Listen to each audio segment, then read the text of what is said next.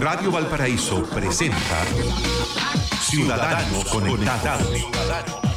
El programa que lo deja al día en todo el mundo de la tecnología y las comunicaciones. Conduce el abogado Pedro Huichalaf Roa, ex subsecretario de Telecomunicaciones del Gobierno de Chile.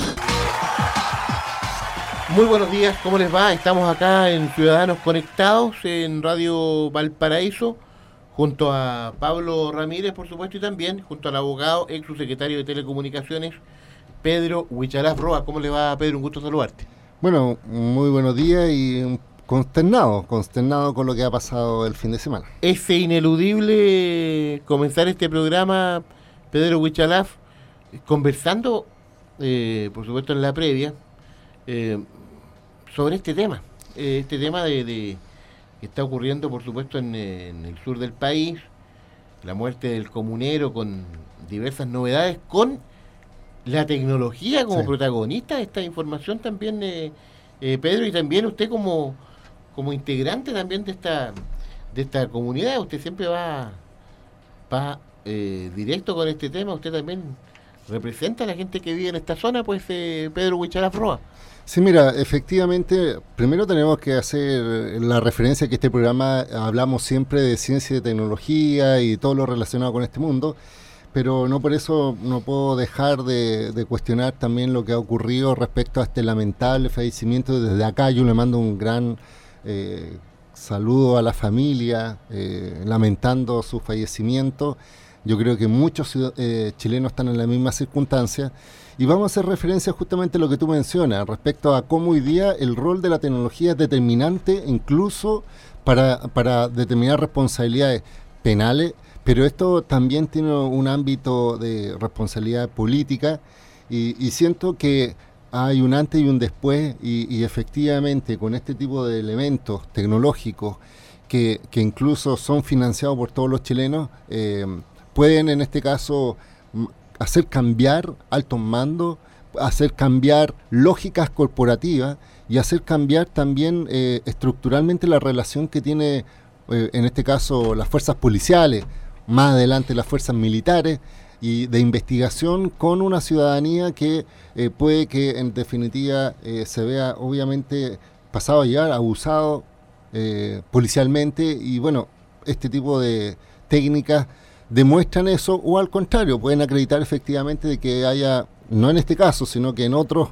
eh, cometido un delito y que se justifique en cierta forma el uso de la fuerza. Oiga, Pedro, vamos, vamos eh, mm. tratando de desglosar todo lo que ha ocurrido, todo lo que ha rodeado este lamentable episodio, em, poniendo el énfasis en el punto de vista tecnológico. Hoy, esa famosa grabación que habría sido destruida eh, es un se transforma en un eh, hecho clave en todo este este proceso. Tratemos de reconstruir, por supuesto, esta situación y luego nos eh, incorporamos un poco más allá respecto de las proyecciones que puede tener todo este tema, Pedro. Sí, mira, ¿por, por qué ¿Por qué parto diciendo que también hay un componente político? Porque efectivamente cuando asumió el gobierno de Sebastián Piñera, justo estábamos en un hecho bastante cuestionable sobre eh, la credibilidad de Carabineros y el uso de tecnología y era el tema de la operación Huracán.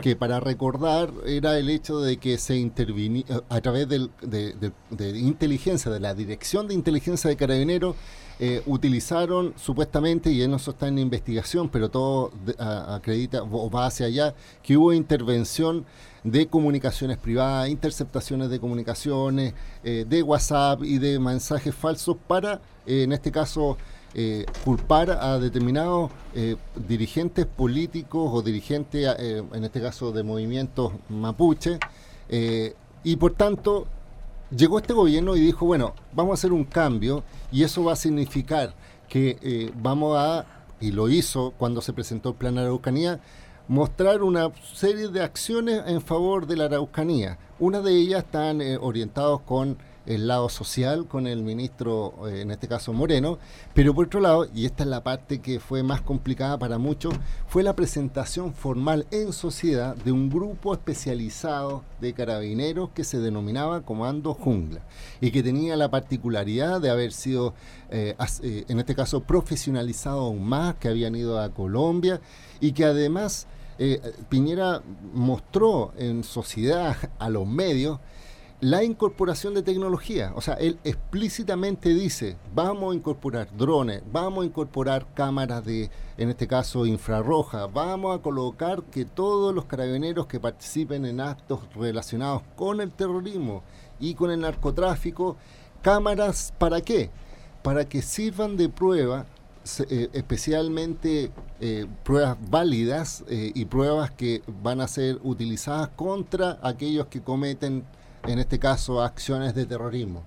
Porque, insisto, este comando es un especializado, es una parte del GOPE especial y no se utiliza ante cualquier circunstancia. Es decir, si acá en el centro de Viña, por ejemplo, hay un lanzazo, no llevan al GOPE a perseguir al, en este caso a quien realizó esta sustracción. Para eso están ciertos carabineros. Lo mismo que hay una, eh, si te pasa un, si vas en exceso de velocidad, te para un carabinero de tránsito, no uno de GOPE. No sé si me, explico. Menos el comando conjunto. Entonces, ¿qué es lo que pasó este fin de semana, miércoles, perdón? Fue que efectivamente, que la, eh, y, lo, hemos dicho, han cambiado cinco veces las versiones del gobierno. La primera pasó que frente a una denuncia de un robo de vehículos, que es un robo común, supuestamente había sido, en este caso, una persecución de estos delincuentes que habían robado estos vehículos, se habían metido a la comunidad de Mucucuy en Ercilla, y que en un enfrentamiento había eh, participado varios eh, mapuches y uno de ellos era Camilo Catrillanca, el, el, comunero de 25 años, 24 años, padre de un niño y que venía otro por nacer, y que él se había enfrentado a carabineros y por tanto había muerto en, esta, en este intercambio de balas. ¿Qué pasó ahí? Que eh, cuando uno eh, supo la noticia, yo lo digo en forma personal, primero uno tiene que imaginarse el escenario. Eh, y sucede, por ejemplo, que se determinó en una primera visión del cuerpo de, Camilo es que tenía una herida de bala en, la parte de atrás de, la, de las cabezas, en la nuca. Entonces eso significó de partida de que la orientación de la bala, por decirlo así, no era un enfrentamiento donde tú estás frente a alguien disparándole, sino que en definitiva o vas arrancando o vas caminando por atrás y te disparan.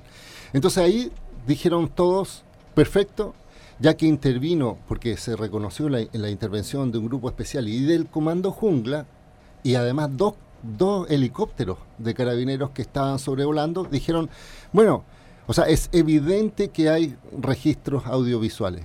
Es evidente que, por ejemplo, por un tema de protocolo estamos hablando, los eh, comandos de jungla tienen que activar sus cámaras para efecto de grabar el operativo y también se entiende que los eh, helicópteros también tienen cámaras de grabación que lo que pasó eh, en la evolución de esta noticia es que eh, primero se dijo, porque esa fue otra versión del general de Carabineros, se entregaron todas las grabaciones a Fiscalía, porque hubo tal presión para aclarar esto que el gobierno dijo, bueno, se va a designar un fiscal y además la PDI, para que no sean los mismos carabineros que investiguen, va a ser el órgano policial de investigación.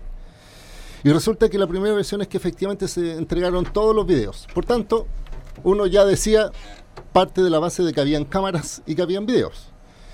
Pero posteriormente salió una declaración del mismo general diciendo, ¿sabe qué? No hay videos. o sea, se, dijo, habían cámaras probablemente, pero eh, fueron cámaras posteriores y no habían video. Eso lo publicó ayer la tercera. La tercera. El día domingo, claro. Temprano. Claro, claro. Y, y después, un par de horas después, estamos hablando de las 10 de la mañana, eh, sale el subsecretario del Interior con el ministro de Interior que actúa como vicepresidente de la República porque el presidente está en una, estaba en una gira por Asia Pacífico eh, y resulta que dice, mira, ¿sabe qué? La verdad es que hubo cámara. Es decir, eh, supuestamente el primer equipo que llegó tenía la obligación de tener esto por procedimiento, sí la tenía, pero lamentablemente el carabinero que grabó, el único que grabó, imagínense, habían cuatro o cinco carabineros como primero y después llegaron los demás, eh, tenía la cámara, grabó, pero destruyó la memoria. Es decir, la grabación que tiene un soporte físico, estamos hablando dentro de la cámara, se almacena la información, la extrajo supuestamente y la destruyó.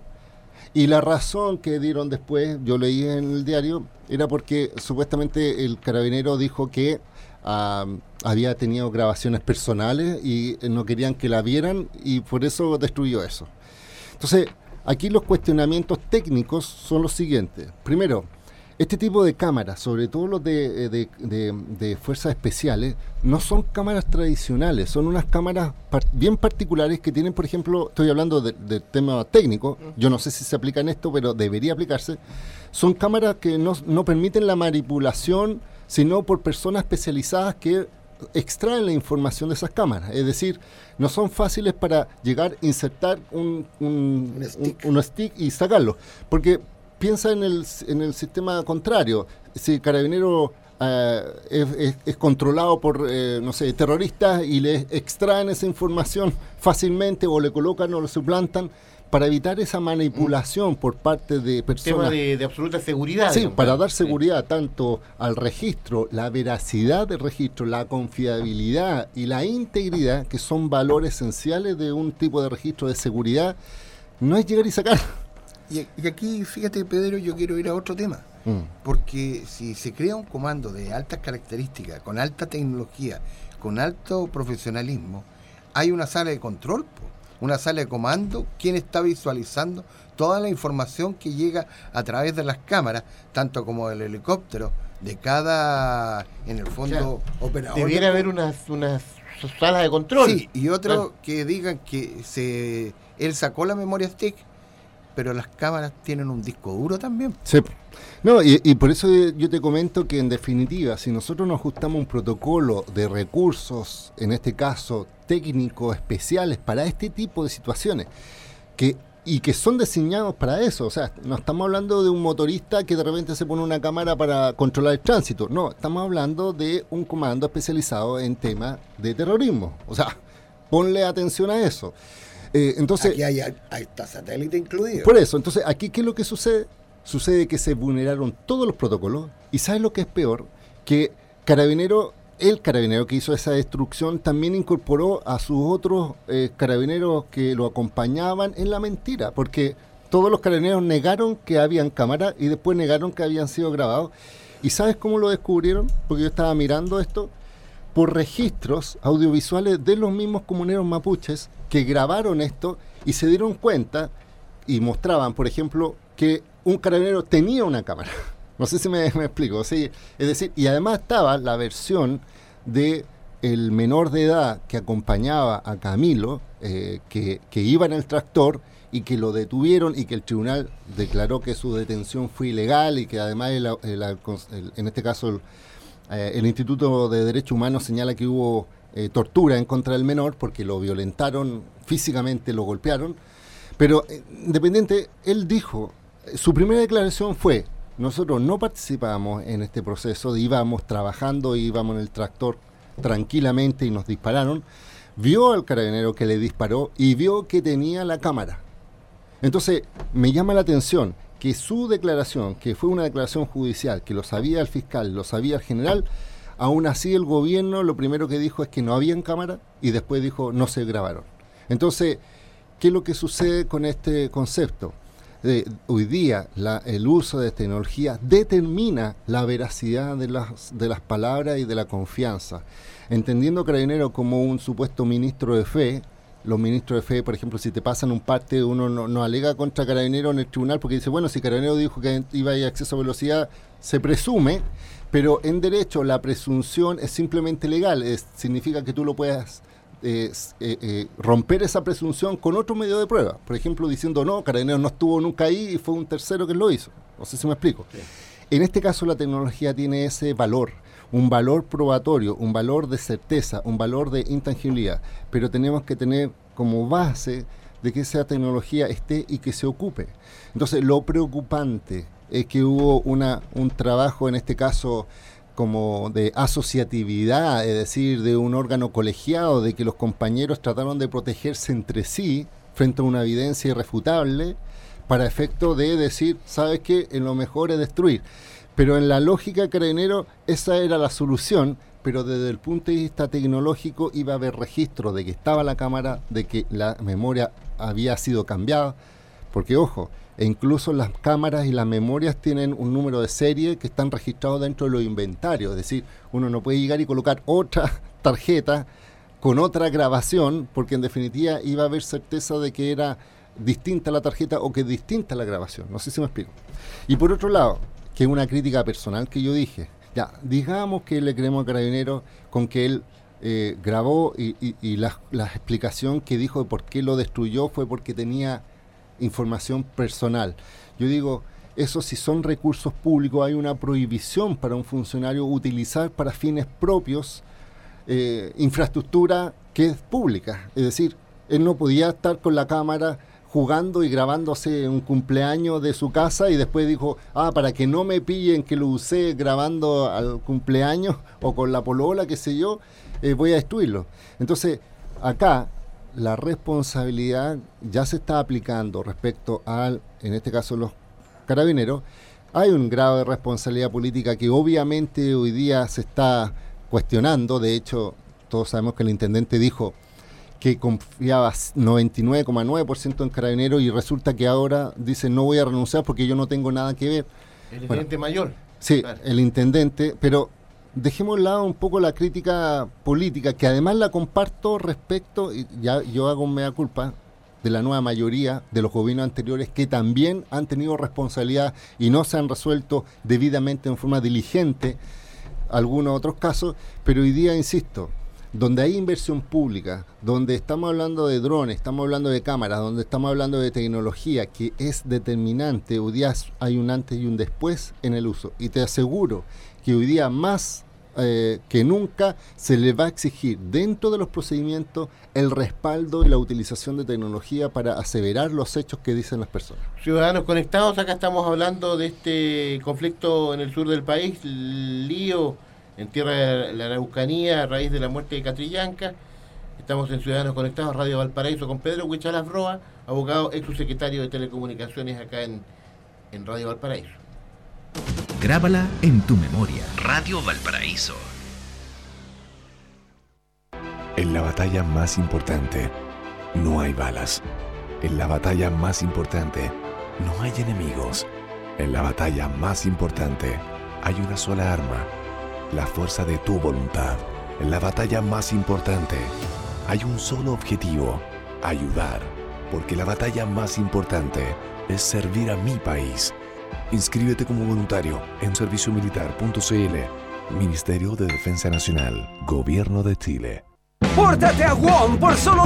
A ver, párame la banda. Esta no es otra oferta rompedora de WOM. Este mensaje es especial.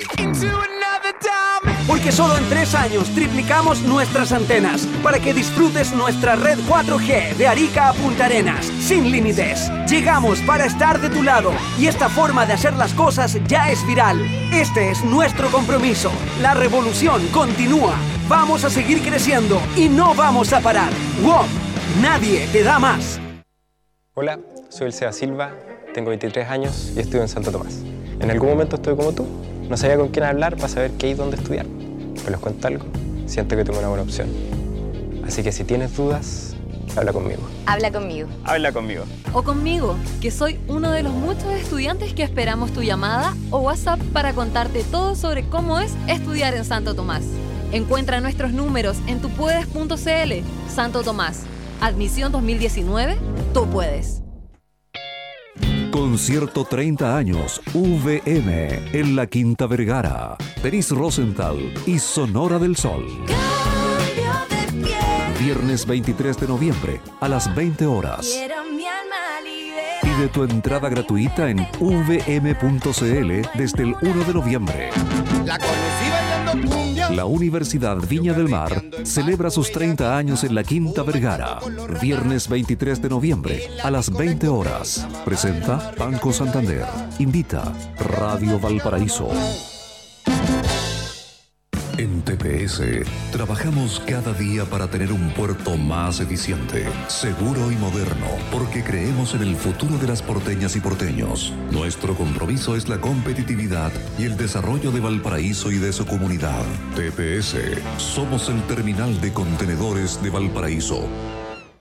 Codelco Ventanas dio inicio al proceso de postulación para el Fondo Concursable 2018, destinado a apoyar a organizaciones sociales y comunitarias de Puchuncaví y Quintero. Quienes quieran participar de este nuevo proceso deberán retirar las bases en las oficinas de Codelco Ventanas a partir del lunes 12 de noviembre. Este año se premiará a las mejores iniciativas de cada una de las comunas y los montos asignados para cada proyecto será de 3.500.000 pesos como máximo por adjudicación. La recepción de los proyectos será hasta el jueves 29 de noviembre. Postula junto a tu organización, porque Codelco Ventanas es una empresa del Estado en donde juntos y de manera transparente vamos construyendo un mejor futuro.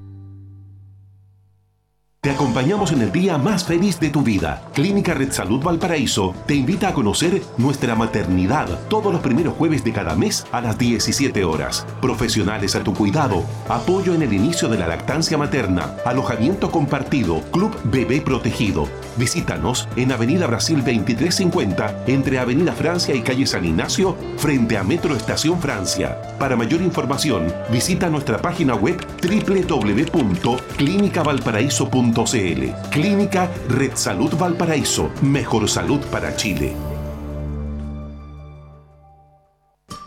Autorepuestos MB. Muy bueno, muy barato. Afinamiento y mantención para su vehículo. Pastillas de freno, baterías, ampolletas, lubricantes, aditivos, filtros y accesorios. Autorepuestos MB. Blanco 1265, local 2 y 3, teléfono 32 292 1061, Quilpue. Descubre la amplia gama de licores y destilados Traverso y date un gusto con sus sabores. Deleítate con nuestros licores dulces como el amaretto, manzanilla, café, cacao, cherry y menta. Y prepara los mejores cócteles con nuestros destilados Aguardiente Linares, Brandy Cepa de Oro y Ron JL Jamaica. No olvides elegir Licores Traverso, una marca de la quinta región. Son las 11 de la mañana con 30 minutos. El poder de los que saben escuchar. La banda sonora para tu imaginación. Radio Valparaíso está presentando Ciudadanos Conectados. Conduce el abogado Pedro Huichalaf Roa, ex subsecretario de Telecomunicaciones del Gobierno de Chile.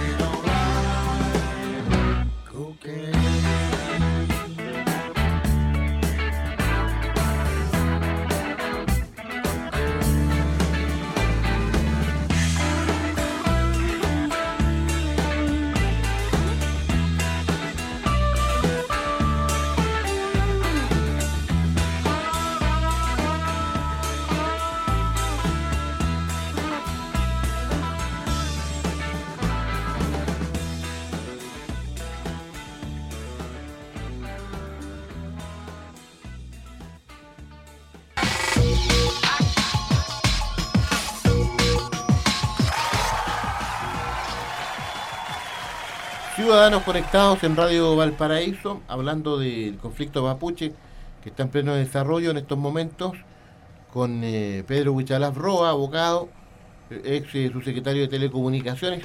Em, Pedro, eh, las proyecciones, según tú, de, este tema, ¿qué es lo que debiera resolver? ¿Qué decisiones adoptar el gobierno en medio de esta, de esta compleja, confusa situación, con el fin de ir tratando de retomar el diálogo con, la comunidad mapuche, Pedro?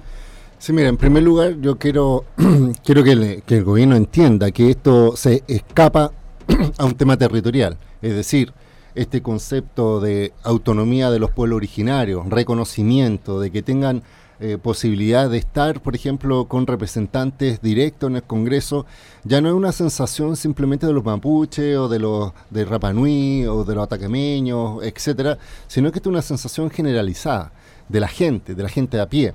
De hecho, ayer, por ejemplo, se convocó, se gestionó autónomamente una cacerolazo en la noche y en distintas partes del país, yo, yo vivo en Santiago Centro en este momento, ayer estaba ahí, eh, se escuchó como había gente que golpeaba las cacerolazos y uno dice, bueno, no son mapuches, son personas normal que simpatizan con la causa mapuche porque entienden de que hay una política eh, equivocada. De hecho, si uno lo ve en el, escenario político, aquellos que radicalizan el lenguaje y que utilizan esta lógica de la militarización eh, en la Araucanía hoy día ya no tienen voz, porque ya sabemos cuál va a ser el resultado de la única lógica de la militarización.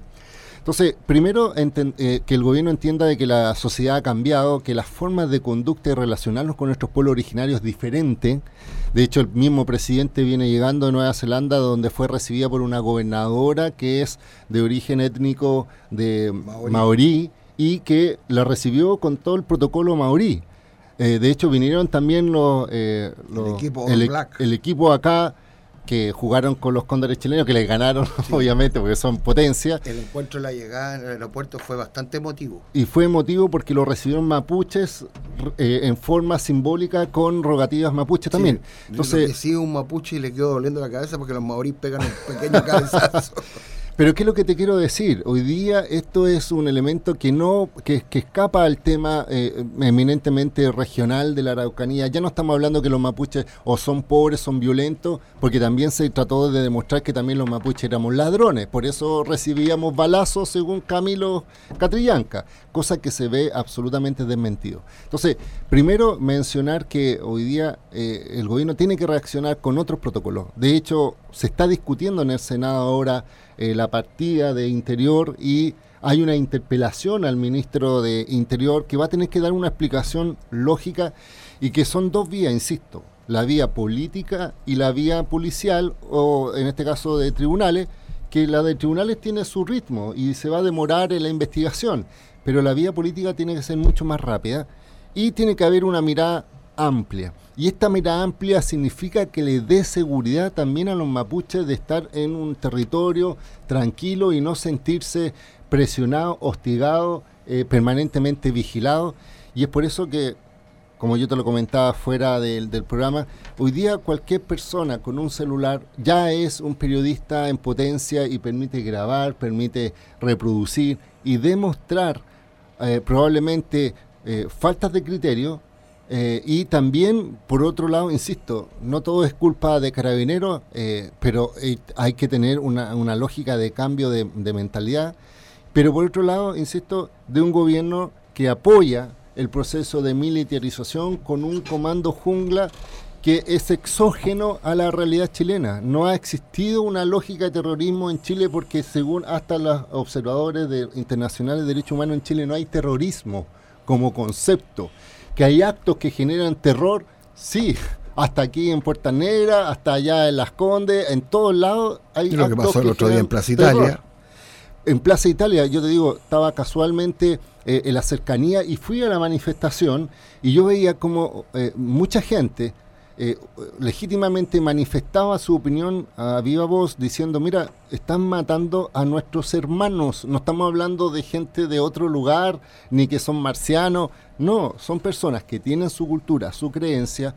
Yo me siento identificado por un tema de apellido y porque soy mapuche también, por, por origen, pero independiente a eso, eh, yo lo único que creo que estas banderas de lucha que, insisto, es una crítica a la administración anterior, de la cual yo fui parte, que también tengo que reconocerlo. Cuando fui subsecretario, traté de aportar mucha iniciativa en el tema de, de tecnología y telecomunicaciones, para mejor conectividad. Y yo lo decía, no es tan solo para seguridad de los camioneros o de las víctimas, de la, en este caso del terrorismo, sino que también para los mismos mapuches que pueden utilizar esta herramienta en su favor. Y lo hicimos en la Isla de Pascua, mejoramos la conectividad, pero yo digo, es el momento preciso de, de tener una relación de Estado a Estado.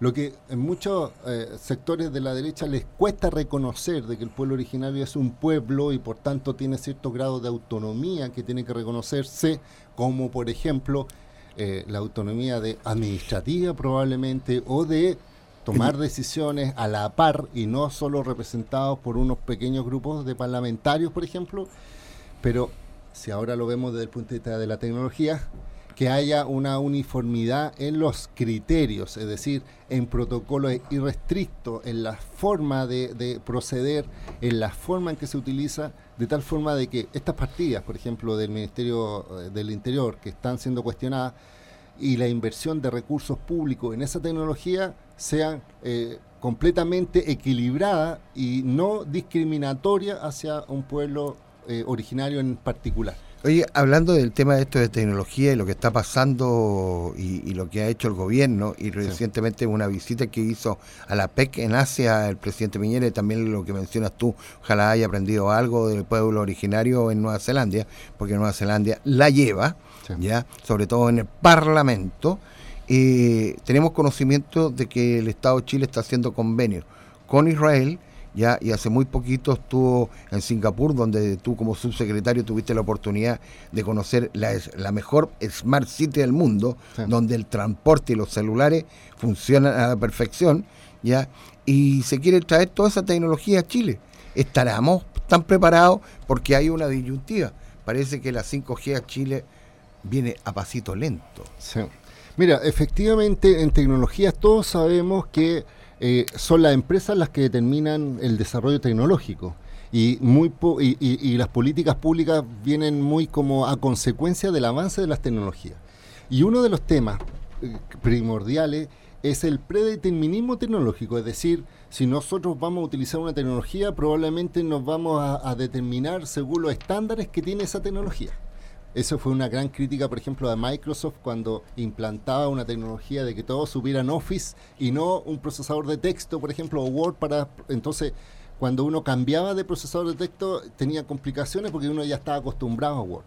Entonces pasa con el tema de la ciberseguridad y sobre todo con el tema de vigilancia es que todos sabemos que Israel, por ejemplo, es, una, es un país industrializado desde ese punto de vista, en el sentido de que son desarrolladores de software especialmente diseñados para temas de seguridad, pero en una seguridad que eh, para muchas personas del mundo es cuestionable respecto a la protección de, los, de la identidad de las personas. No sé si me, me explico. Es decir, tienen una política de, de uso de tecnología que probablemente está al filo respecto a los derechos constitucionales de la privacidad y la seguridad, porque hay una lógica ya de seguridad por sobre esto, por un tema eh, histórico. Tienen un problema muy fuerte también con Palestina y con todo lo que significa, entonces tienen que optimizar tu, su tecnología.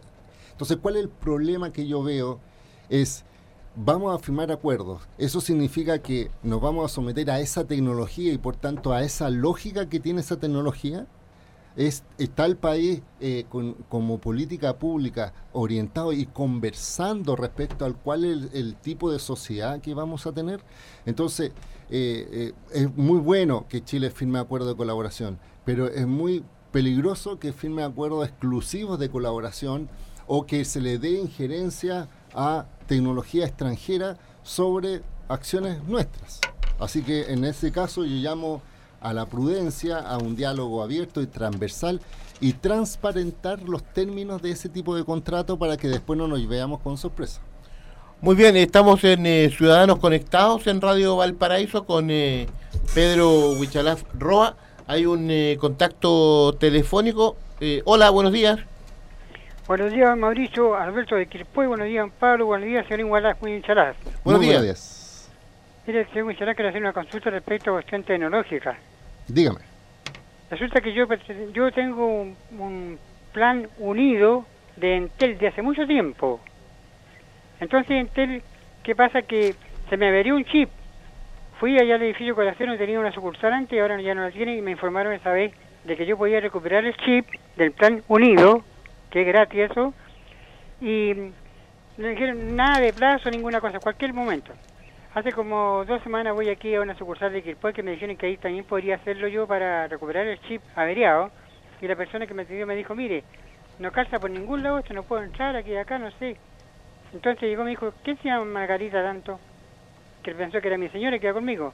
Y no, pues resulta que ahí me encuentro después que ya eh, me di por atendido, voy a la plataforma central, llamé de la casa a Entel y me salen con que hay un plazo de 180 días para recuperar el chip que estén averiado, pero nunca dijeron que había plazo, nada, nunca, primera información que tengo yo.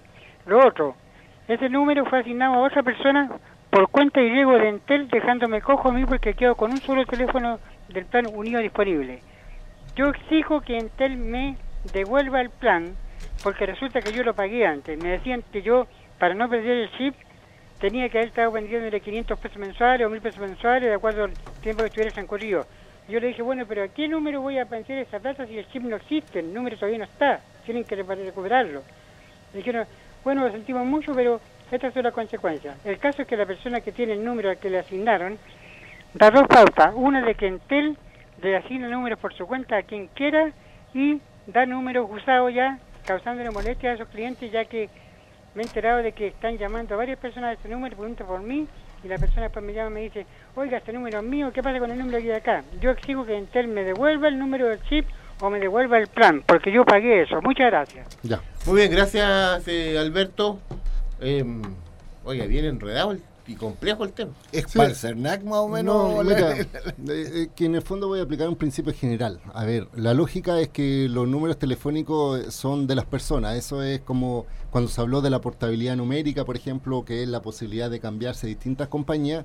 Hay una asociatividad que cuando uno compra un número telefónico, o sea, cuando contrata un plan y tú estás pagando mes a mes tu plan, ese número es tuyo y lo asocian a tu root. Y, pero el problema es cuando es prepago. Porque si es prepago, eh, tu número eh, lo va a usar en la medida que lo cargas.